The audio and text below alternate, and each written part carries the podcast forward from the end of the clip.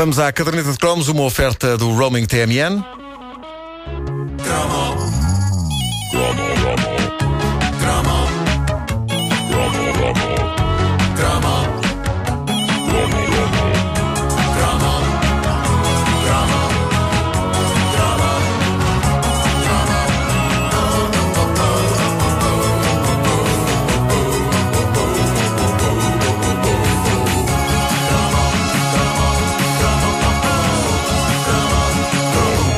Estamos na semana do Natal e por isso, como é tradição, na verdade não é bem tradição, que isto só começou há um ano, esta rubrica. Mas, mas pronto, é tradição. Uh, começam a aparecer os temas, as temáticas natalícias. E uh, uma das coisas interessantes de, de, nós termos crescido nos anos 80 é que nós vimos nascer pelo menos dois êxitos de Natal que se tornaram standards do mesmo calibre dos velhinhos White Christmas, Let It Snow, Christmas Song, etc. Uh, ah, já vou falar deles. Antes de mais, a questão é: há quanto tempo é que não acontece isso. Uma canção de Natal ficar para a história e tocar todos os anos e ficar impressa de forma indelével, como a tinta da caneta Bic, no nosso imaginário. Onde estão as canções clássicas e perenes de Natal dos anos 90 e dos anos 2000? Eu acho que não existem. Fizeram-se várias canções eh, muito giras de Natal. Os Killers, por exemplo, gra gravam uma canção todos os anos, uma canção nova.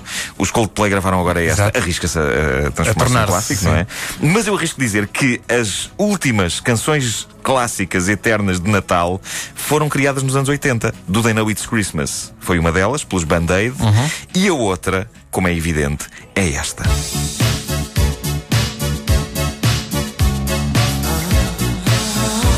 Last Christmas dos Wham tornou-se num inevitável hino de Natal com tudo o que isso implica. Toca nas rádios todos os anos para esta altura, toca nas lojas e nos centros comerciais todos os anos para esta altura. O videoclipe passa nos canais de música todos os anos para esta altura. Last Christmas é uma canção de 1984. Na altura, eu não me lembrava disto, também não ligava muito esta coisa. Mas deu polémica porque tem frases musicais que são incrivelmente parecidas com as da canção Can't Smile Without You, do mito vivo que é Barry Manilow. Põe aí já agora um bocadito. Oh, dias.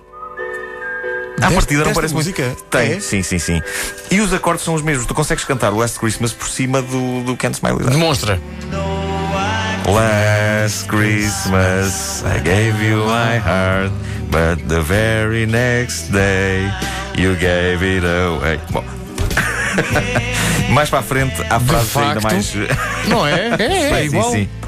Os Wham uh, Põe em causa por... a qualidade vocal de um certo senhor chamado Nuno Marco, mas. Mas, mas, mas, mas... a ideia. Percebeu-se ou não se percebeu a ideia? Percebeu-se a ideia. Sim, sim. Os Wham acabaram por chegar a acordo em tribunal com Barry Manilow. Ah, isso deu bronca. Uh, deu bronca, deu bronca. Foi tribunal mesmo. E a única coisa que o Manilow pediu, e isto abona em favor do Barry Manilow, foi que ele não quis receber nenhuma indenização. Ele, ele pediu que parte dos lucros da primeira edição do disco fossem, lá está, para o movimento Band-Aid de Bob Geldof para okay. o combate à fome é em África. O que é bonito. Barry Manilow é um senhor. Aliás, temos, temos que chamar para uma próxima caderneta de cromos ao vivo. Uh, Vamos tiver sido nesta, próxima temos o Barry Manilow. Nós podemos chamá-lo. É? Nós podemos chamá-lo, sim. Ele vem, ele vem. Bom, ele e a Lola. Pá, tô, estou... Lola. estou espantado. É que isto de facto. Aliás, a parte em que se nota mais ainda não é bem no refrão, é no desenvolvimento da música. É, é tem de facto frases musicais que são uh, muito, muito parecidas. Voltando ao Last Christmas. Vamos embora? É uma, é uma história interessante de bastidores esta com o Barry Manilow, mas para mim a maravilha do Last Christmas sempre foi o teledisco. É o melhor teledisco de todos os tempos. Hã? Não, não é não. Não é, mas, mas é viciante. Eu já vi aquilo milhões de vezes e em todas elas é como se fosse a primeira vez. Eu fico sempre à espera de um volte-face final que, obviamente, não acontece. Não acontece, exatamente. Mas uh, eu vou tentar fazer uma descrição nítida e comentada do que se passa ali, segundo a segundo. Então, peraí, queres que eu ponha no princípio? Podes pôr, não sei se depois vai bater certo, mas não faz Mas pronto. Neve, paisagem gelada, dois carros atravessam o lençol branco da natureza, travam. Sim. Primeira pessoa que vemos sair de dentro de um dos carros, a princesa Diana. Depois vemos melhor e percebemos que é George Michael. o cabeleireiro dos dois era de certo o mesmo. George A cena, ele acena a um grupo de alegres convivas que inclui Andrew Ridgely, o homem injustamente Ah, o outro. imortalizado como o outro M. Ah, os convivas estão num teleférico à espera de George, que traz consigo a princesa Diana. Depois vemos melhor e percebemos que não, que é uma loura que de certo vai ao mesmo cabeleireiro que o George e que a princesa. Ah, a loura é a namorada de George e aqui surge um primeiro live de tensão, porque a morena que está com o outro M olha para George e para a loura com um ar ligeiramente enigmático que, nesta altura, o espectador ainda não sabe se é relevante para a história ou se é porque a morena é má atriz. George e a loura sobem para a plataforma do teleférico onde estão os outros. Há beijos, abraços, parece estar tudo bem. São velhos amigos a entrar para um teleférico, todos espetacularmente bem agasalhados e com casacos ostentando uma variedade de cores que, vista de longe, faz com que estes moços e moças pareçam uma caixa de lápis viarco que ganham vida. Vão com skis ao ombro, metem-se nos teleféricos e aí vamos nós para uma viagem que não mais esqueceriam. Calma, ninguém os apanha numa cabana na neve e os mata. Embora o mau gosto deles a vestir possa justificar o crime. Bom, a rapaziada caminha de malas e skis em punho até uma casa belíssima de dois andares no meio de neve e pinheiros. Ainda é muita gente, aquilo parece menos uma reunião de amigos que uma festa de Natal de uma empresa. Mas pronto, ok, há uma intimidade especial no ar. Na casa, toda a gente trabalha, incluindo o duo Pepsi and Shirley, que na Ah, altura exato, era um exato. cor do Zoem. Tudo ali a decorar a casa com enfeites de Natal, a pôr pratos na mesa, tudo a rir. E a dada altura, George Michael está empoleirado num escadote a pôr umas fitas na árvore. Uma das fitas cai junto à morena da expressão enigmática, namorada do outro M. Quando George desce para apanhar a fita, fica cara a cara com a morena. E atenção.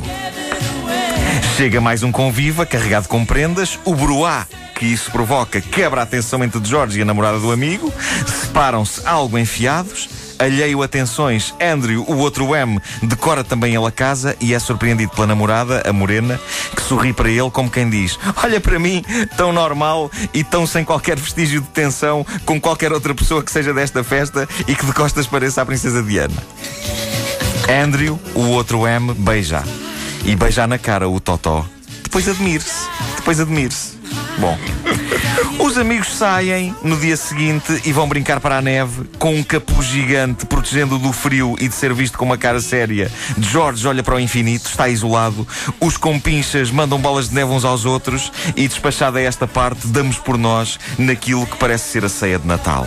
Entra na sala um bolo com velas daquelas que fazem faíscas. Quem o traz é o outro M e toda a gente aplaude. Fica no ar a suspeita de que eles olham para ele como um tontinho a quem convém fazer todas as vontades. Viva! Viva o Andrew! E o seu bolo com velas que fazem faíscas. Façam-lhe a vontade, pessoal. Batam palmas e riam. Tão giro. Atiram-se serpentinas, o que é estranho no Natal, mas eles é que sabem. Trocam-se piadinhas e inconfidências à mesa. Toda a gente ri. Há alegria no ar. George tenta alinhar no espírito piadista, mas a meio de uma conversa, o seu olhar para de novo na Morena. Morena é essa que está em conversinhas íntimas com o amigo dele, o outro M. Se não tivéssemos visto já fazer palermices, seria de pensar que ele, o outro M, está a segredar à Morena coisas como a seguir ao jantar, faço de ti a minha rabanada e papo-te. Mas como ele parece meio tontinho, deve estar a dizer-lhe: A seguir ao jantar vamos fazer um boneco de neve lá para fora. E a morena ri-se, mas a sua expressão indicia que na cabeça dela desenha-se um pensamento do tipo: Estou feita com este saloio. Fazem um brinde, mas ela olha de lado para George. Os seus olhares encontram-se, ela baixa, ele baixa o olhar, e é nesta parte. Epá, Eu, eu lamento dizer isto, mas eu vou falar de orivesaria, meus amigos. Eu vou falar de orivesaria, ok? Eu vou falar de orivesaria. Não comecem a pensar coisas. É nesta parte que é mostrado o broche. A sério, ela tem um broche ao peito em formato de flores e ela acaricia esse ornamento e fica claro que, se não tem um fetiche com orivesaria, foi o rapaz que parece a Lady Di que lhe ofereceu aquilo numa vida passada. A festa atinge um momento mais introspectivo, toda a gente espraiada pelos sofás muito calada, ou estão a ouvir música, ou estão com sono, ou então tomaram drogas, e como são totós, aquilo não lhes caiu bem e estão sossegados à espera que faça o efeito. Porque se põem de pé, aquilo dá tonturas. Jorge e a Morena trocam de novo olhares. Ele tem um olhar ali a meio caminho entre o despia de toda e o dava-te um estalo. Ela parece mais marota, calhando, quer festa rija com dois UMs em simultâneo. Ei, o que para aí vai? Aqui, a ação do teledisco passa para a neve e vemos George Michael atrás da morena e por um segundo nós pensamos Ei, é que o tipo passou assim vai matá-la! Depois percebemos que eles estão a rir e por fim captamos a ideia. É um flashback dos tempos em que ela, antes de andar com o Andrew, andou com o George. No flashback, brincam na neve, conversam na neve, conversam à lareira, ele dá-lhe uma caixinha e espanto dos espantos, lá está, dentro da caixinha, a cintilante peça de ourivesaria que, no presente, ela enverga. Corta para os alegres convivas, de novo com os seus casacos coloridos, abandonando a casa da montanha. Acabou o fim de semana, lá vão eles às suas vidas. Isto enquanto vemos mais imagens do flashback, de Jorge e a Morena passeando na neve todos contentes, a brancura da montanha, etc. No presente, o teleférico regressa à plataforma e eles vão-se embora todos contentes e é como se não se tivesse passado nada. Moral da história. Andrew. No teledisco, ficaste-me com a moça. Na vida real, não me ficas com a carreira. Vai pedir para a sopa dos pobres que eu vou ser grande. E só para fazer pirraça, vou passar a apreciar homens, sobretudo em casas de banho públicas, que é para te mostrar que não me chateia nada teres ficado com a morena. Toma.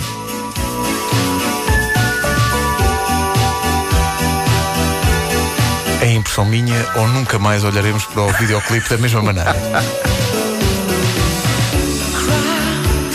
dava um trabalho escolar. É que isto, isto é uma tese. É uma tese, Isto é uma tese, é uma tese. Eh, Teoria eu, ou é eu não fui à faculdade, não estive na faculdade, mas é pá, olha, se estivesse era esta a minha tese. Mas para mim, esta música, que é uma música eterna de Natal, para mim traz sempre a letra no Natal passado, deito o meu coração. É verdade, foi uma música de Natal que nós fizemos há anos e anos. Atiraste-o para o lixo. Era no tempo em que as nossas músicas de Natal eram low budget. Exato, exato. Era- Agora, agora são superproduções hollywoodescas. Agora são superproduções, são Com superproduções. coro e É, artistas. Se, se, Tipos pendurados em antenas. esta, essa música está para, para a nova. É, ela está, é como o Terminator para o Terminator 2. Exato. O Terminator 2 tem muito mais dinheiro. Muito que o mais. primeiro mais Terminator, orçamento, sim, claro. sim, sim, sim, sim. Um grande abraço para George e para Andrew. O Andrew, entretanto, casou com a Bananarama. Não, Uma é? das Bananarama. Pois. não se sabe qual também, não é?